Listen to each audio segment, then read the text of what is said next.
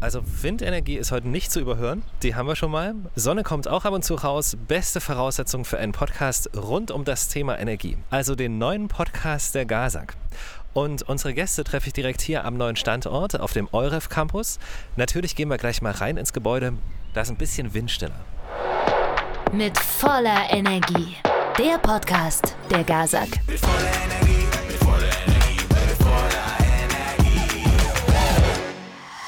Werden wir uns Energie in Zukunft noch leisten können? Warum sollten wir uns diese Frage überhaupt stellen? Und was können wir tun, damit die Antwort Ja lautet? Weil uns Fragen zur Energie zu Recht beschäftigen und weil uns die Zukunft unseres Klimas nicht egal ist. Deshalb machen wir diesen Podcast für dich. Herzlich willkommen zu Mit voller Energie, dem Podcast der GASAG.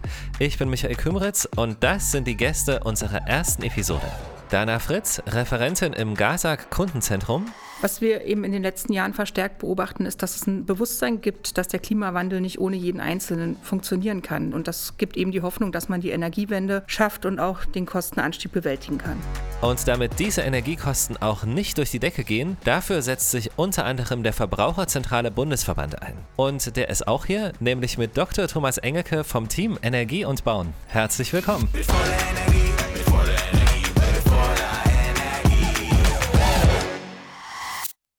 Die beste Energie ist immer noch die, die wir gar nicht erst brauchen. Ich finde das so einen einleuchtenden Satz, aber vielleicht gleich mal an Sie, Frau Fritz. Das würde ja heißen, klar, so wenig wie möglich Energie verbrauchen, aber gar keine ist ja eine coole, aber auch eine sehr utopische Vorstellung eigentlich. Ja, eine absolute Utopie. Und ich glaube, das ist auch äh, gar nicht möglich, äh, so zu leben. Äh, unser Leben besteht aus Energie. Ja, wir selber äh, geben Energie frei und wir nutzen Energie den ganzen Tag. Wir sind es gewohnt, dass wir morgens im Halbschlaf das Licht anmachen, das Radio anschalten, die Kaffeemaschine läuft und unter eine warme Dusche springen. Das möchte man sich nicht vorstellen, dass es ohne Energie geht. Es wird nicht funktionieren.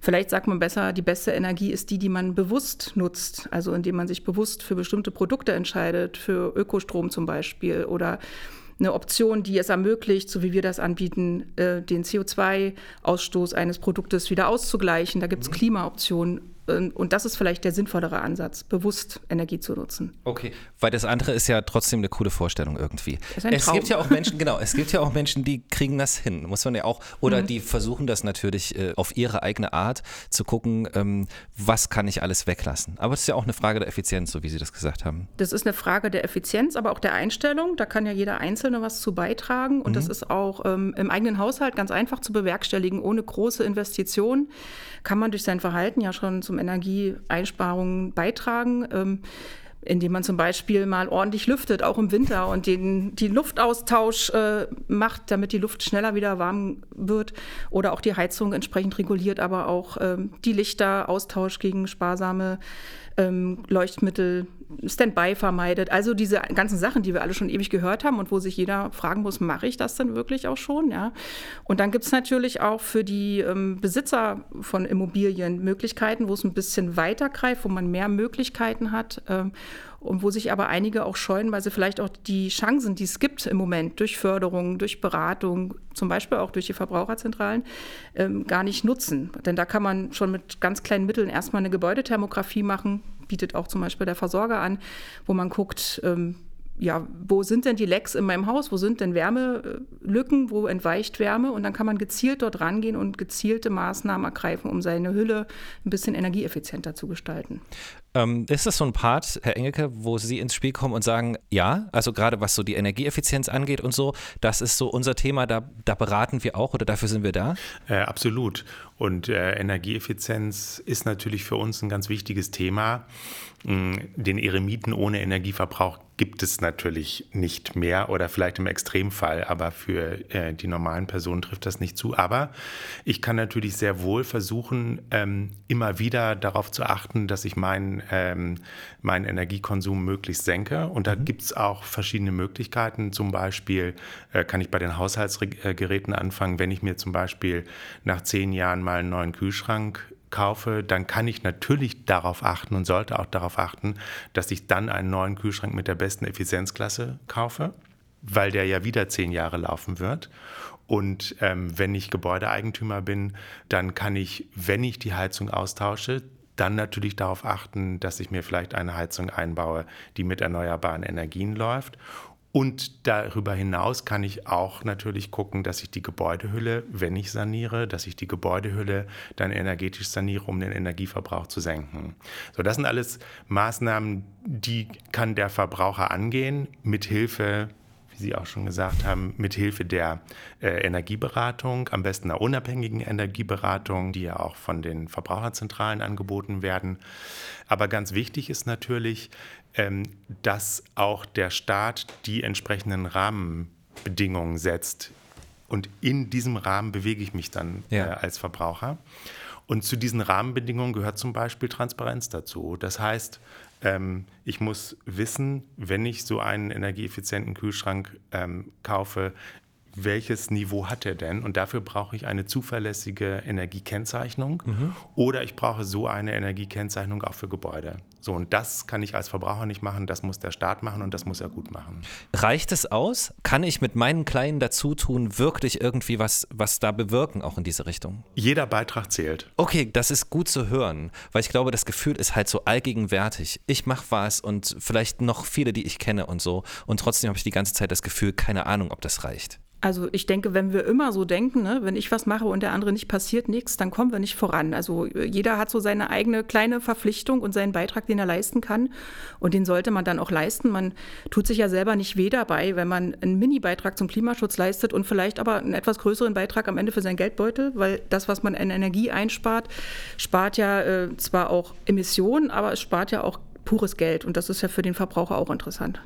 Okay, also Schritt 1 haben wir geklärt, Energie sparen, um uns Energie in Zukunft noch leisten zu können. Heißt es aber, wir gehen voll davon aus, dass Energie in Zukunft immer teurer wird oder was führt überhaupt dazu? Herr Engelke. Ähm, ob die Energie immer teurer wird oder werden muss, wissen wir natürlich nicht. Ähm, aber wenn man sich äh, die Energie mal anguckt, also wo kommen denn die Kosten her? Ähm, so, da gibt es da gibt's für mich eigentlich drei Punkte. Und das ist einmal sind die Rohstoffe, also die Energiequelle. Was kostet die eigentlich? Und dann ist es der Transport von der erzeugten Energiequelle hin zum Verbraucher, also sprich äh, Stromnetze, Gasnetze, Fernwärmenetze. Und dann die dritte Komponente, für uns auch ganz wichtig, ist äh, ein funktionierender Markt, ein funktionierender Wettbewerb, weil ein guter Wettbewerb äh, bringt immer gute, ähm, günstige Preise auch für die Verbraucher. Und das sind die drei Punkte, die den Energiepreis wesentlich ausmachen. Und die ihn momentan auch so hoch machen? Oder? Und ähm, zurzeit ähm, ist es natürlich so, äh, dass insbesondere der Strompreis wahnsinnig hoch ist. Ja, ähm, der Strompreis ist in den oder der Strompreis hat sich in den letzten 20 Jahren mehr als verdoppelt, ist also deutlich stärker gestiegen als die allgemeinen Lebenshaltungskosten. Äh, beim Gaspreis ist das übrigens nicht so, aber beim Strompreis ist das so. Und wenn wir uns den Strompreis mal angucken, wie ist der aufgebaut? Dann sind das natürlich einerseits die Erzeugungskosten, die auch in den letzten Jahren etwas gestiegen sind. Und dann sind es äh, die Netzkosten, äh, die in den letzten Jahren stark gestiegen sind. Und dann sind es diese ganzen ähm, Steuern, Abgaben, Umlagen, wie zum Beispiel die berühmte EEG-Umlage, die früher auch ein Viertel ungefähr vom Strompreis ausgemacht hat, die jetzt aber gedeckelt ist und die jetzt ganz langsam zurückgeht. Das ist die Erneuerbare Energiegesetz-Umlage. Ich glaube, das müssen wir noch mal ganz kurz erklären. Das wäre sicher sehr hilfreich. Die EEG-Umlage wird dafür bezahlt, dass erneuerbare Energien ausgebaut werden. Und diejenigen, die diese erneuerbaren Energienanlagen bauen, zum Beispiel Wind, Solar im Wesentlichen, die bekommen aus dieser EEG-Umlage, bekommen die natürlich eine Finanzierung für diese Anlagen. Und das muss bezahlt werden. Das wird über 20 Jahre bezahlt. Und zu Anfang war die EEG-Umlage sehr hoch. Die EEG-Vergütung für die Anlagen war sehr hoch. Äh, Und deswegen schleppen wir heute noch einen großen EEG-Rucksack mit uns auf der Stromrechnung herum, obwohl die Vergütung heute für die heutigen Anlagen vergleichsweise schon deutlich niedriger ist. Okay, da will ich gar nicht tiefer rein, weil das ist, ich weiß, wo das hinführt.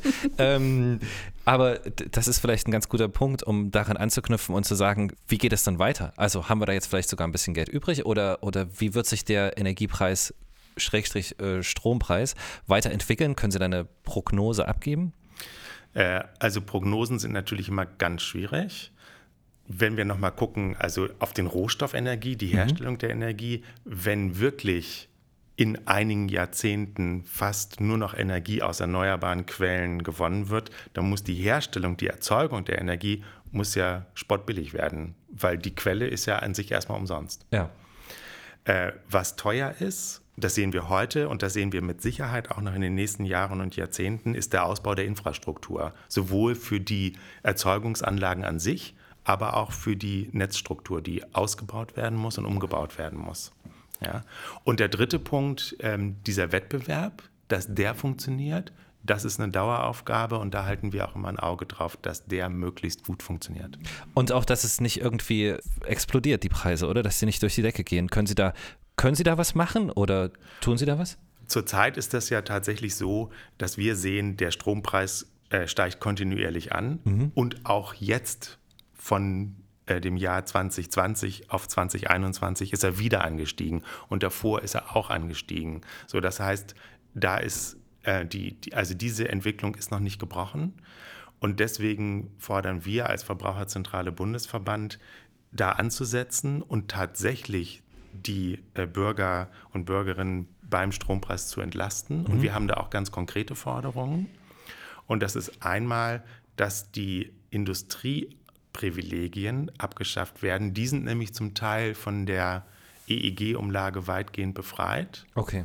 Das müssen die Verbraucherinnen und Verbraucher mitbezahlen. Und wir wollen, dass das äh, aus dem Staatshaushalt finanziert wird. Dasselbe gibt es auch bei Netzentgelten. Die Industriebefreiungen sind da, Verbraucher zahlen das mit. Das soll bitte ganz abgeschafft werden. Und als drittes fordern wir auch, dass die Stromsteuer abgeschafft wird. Okay. So, und das würde zum Beispiel den Strompreis um circa 4, 5 Cent entlasten. Und das wäre ja schon mal was.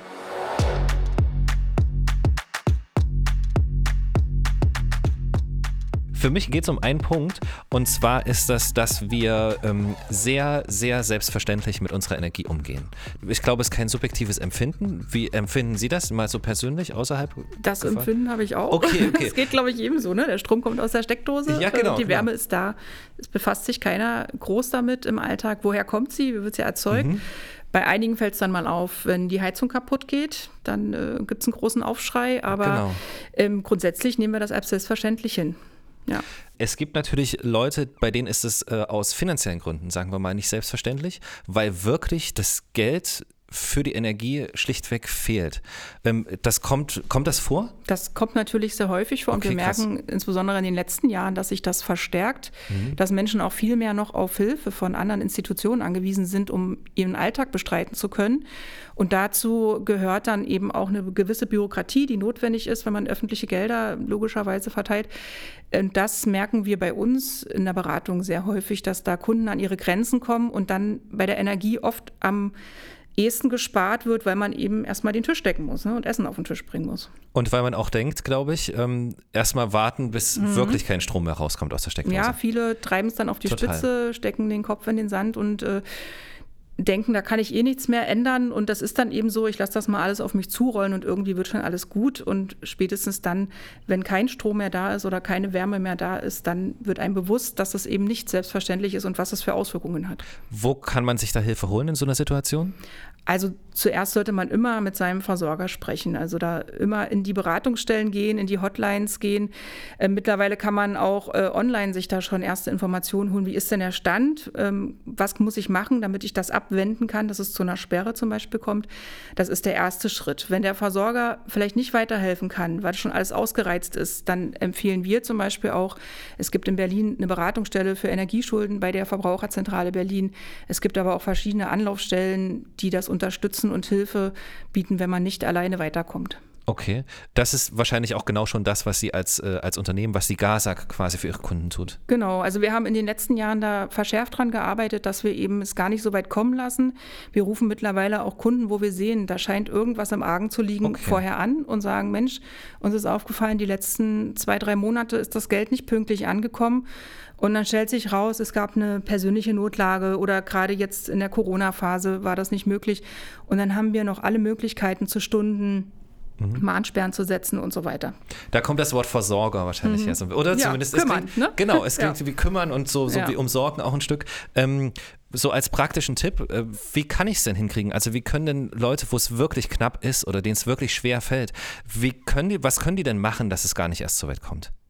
Ja, zum einen natürlich immer das eigene Verbrauchsverhalten überprüfen. Gibt es noch Möglichkeiten, wo ich sparen kann? Man muss ehrlicherweise sagen, viele machen das schon sehr vorbildlich zu Hause und äh, halten sich an die gängigen Energieeinsparmöglichkeiten. Aber ein Haushalt, wo das Geld knapp ist, der kann eben auch so einen alten Kühlschrank nicht austauschen oder kann auch nicht den effizientesten sich leisten. Das muss man eben leider auch sagen. Und dann kann man ähm, Hilfsangebote vermitteln oder man kann eben regelmäßig mal sich Zählerstände geben lassen und überprüfen, wie entwickelt sich denn der Verbrauch und gibt es da irgendwelche Auffälligkeiten, wo man mal ran kann. Okay. Ich, ich mag diesen praktischen Teil total Mhm. und ich glaube, das ist auch wirklich so, das was Greifbares und ich finde auch schön, dass da die, die GASAG oder ihre Aufgabe auch im Kundenzentrum so als Anlaufstelle rüberkommt, wo ich sage, ja, da rufe ich halt einfach mal Mhm. an. Kann mir nichts passieren. Genau. Also jeder kann mal in so eine Situation kommen und so äh, begrüßen wir auch die Kunden bei uns.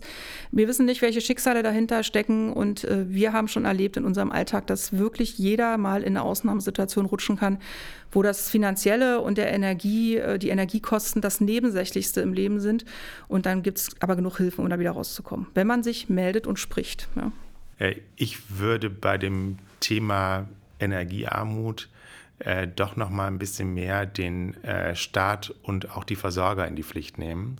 Äh, wir reden in Deutschland immerhin über ungefähr 300.000 Stromsperren jedes Jahr. Das ist eine Menge für ein Land wie Deutschland. Und äh, die Frage ist, wie können wir das vermindern, substanziell vermindern und wir müssen da runterkommen. So 300.000 Stromsperren ist zu viel. Ähm, so, und zum Beispiel ähm, müssen die Sozialleistungen auch entsprechend des Strompreises, da muss eine Strompreiskomponente rein, das muss ange besser angepasst werden. Das ist nicht erfolgt, zum Beispiel beim Arbeitslosengeld 2. Äh, dann müssen zum Beispiel die Mahngebühren, ja, äh, die müssen gedeckelt werden, weil wenn nicht gezahlt wird und dann wächst dieser Schuldenberg noch immer weiter, dann wird es immer schwieriger, den zurückzuzahlen. Also da muss man was einziehen. Und dann äh, muss man auch ran, viele Haushalte mit geringem Einkommen wohnen gerade in den schlecht sanierten Häusern und haben deswegen hohe Energierechnungen. Ja. ja? So, das heißt, äh, wir brauchen ähm, Programme, äh, auch staatliche Programme, mit denen gerade solche Wohnungen, solche Häuser erstmal ordentlich energetisch saniert werden, damit nämlich dann genau die Energiekosten für diese Haushalte sinken. Ja. Ja. so also da gibt es eine ganze Reihe von Maßnahmen, äh, um zu helfen, dass diese vielen Energiesperren äh, weniger werden. Vielleicht kann ich da gleich ganz kurz mit, mit einspringen, denn in Berlin gibt es eine schöne Initiative von der Verbraucherzentrale Berlin mit dem Berliner Senat zusammen und den Grundversorgern in Berlin für Strom und Gas, dass wir ein Fachforum für Energiearmut gegründet haben, wo wir uns austauschen, denn es liegt nicht nur daran, dass die Zahlungen nicht erfolgen oder das Geld nicht da wäre, weil wenn man Arbeitslosengeld 2 bezieht, sind die Energiekosten gedeckt. Aber der Verbraucher hat das Problem der Beantragung, des Nachhaltens ähm, und die Jobcenter sind oft dann nicht so flexibel, um eine Sperre abzuwenden.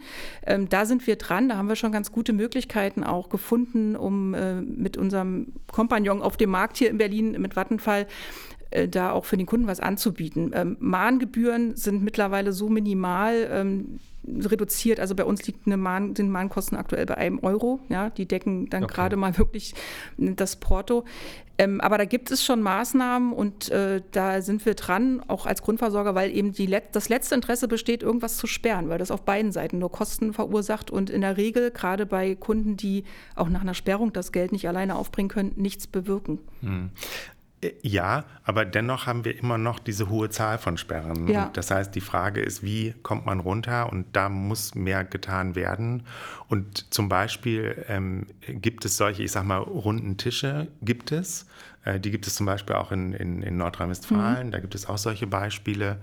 Ähm, und davon gibt es aber noch zu, zu, wenig. Und das ist auch ein Modell, was ausgebaut werden könnte, was natürlich finanziert werden muss, wo sich nämlich genau die Betroffenen, also der Versorger, die Kommune, ähm, vielleicht auch die Beratungsstelle und natürlich auch die entsprechenden ähm, Verbraucher äh, zusammensetzen und dann nochmal ganz konkret gucken, wie kann man diesen Einzelfall lösen. Ja, das wäre dann natürlich gerade von dem Bundesverband, ne, das nochmal mit anzustoßen. In Berlin haben wir das Glück, dass da auch der Berliner Senat äh, ähm, für Justiz und Verbraucherschutz sehr hinterher war und die Schirmherrschaft übernommen hat für diesen runden Tisch.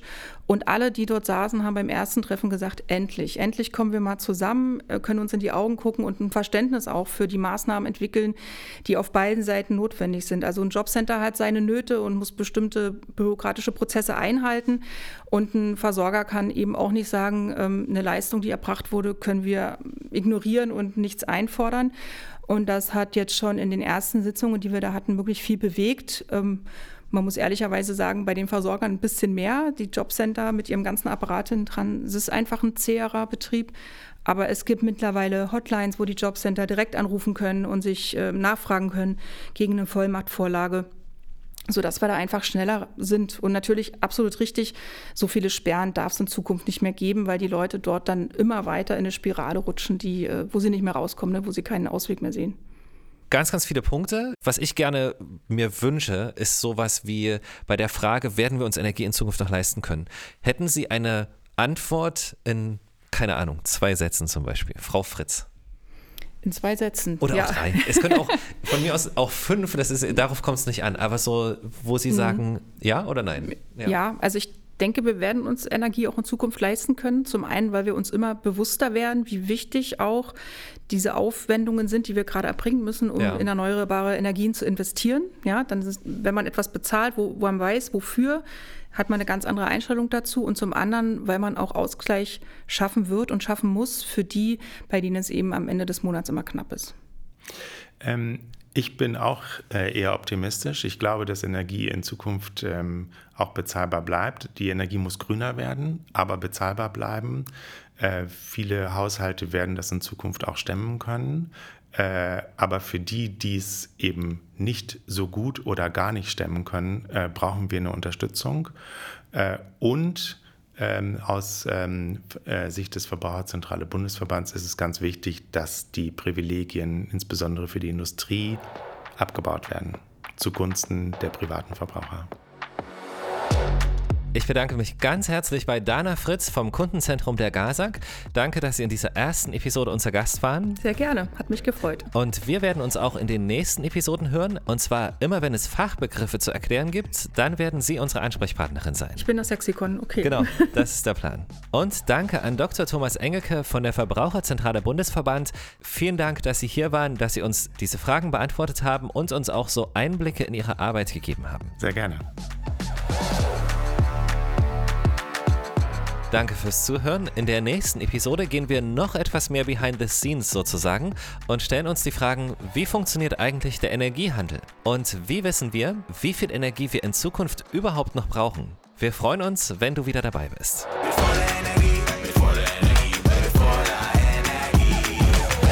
Mit voller Energie. Der Podcast der GASAG. Die Links zur Website und den Social Media Kanälen der GASAG findest du in den Show Notes. Wir freuen uns, wenn du unseren Podcast abonnierst und uns eine positive Bewertung dalässt. Dankeschön.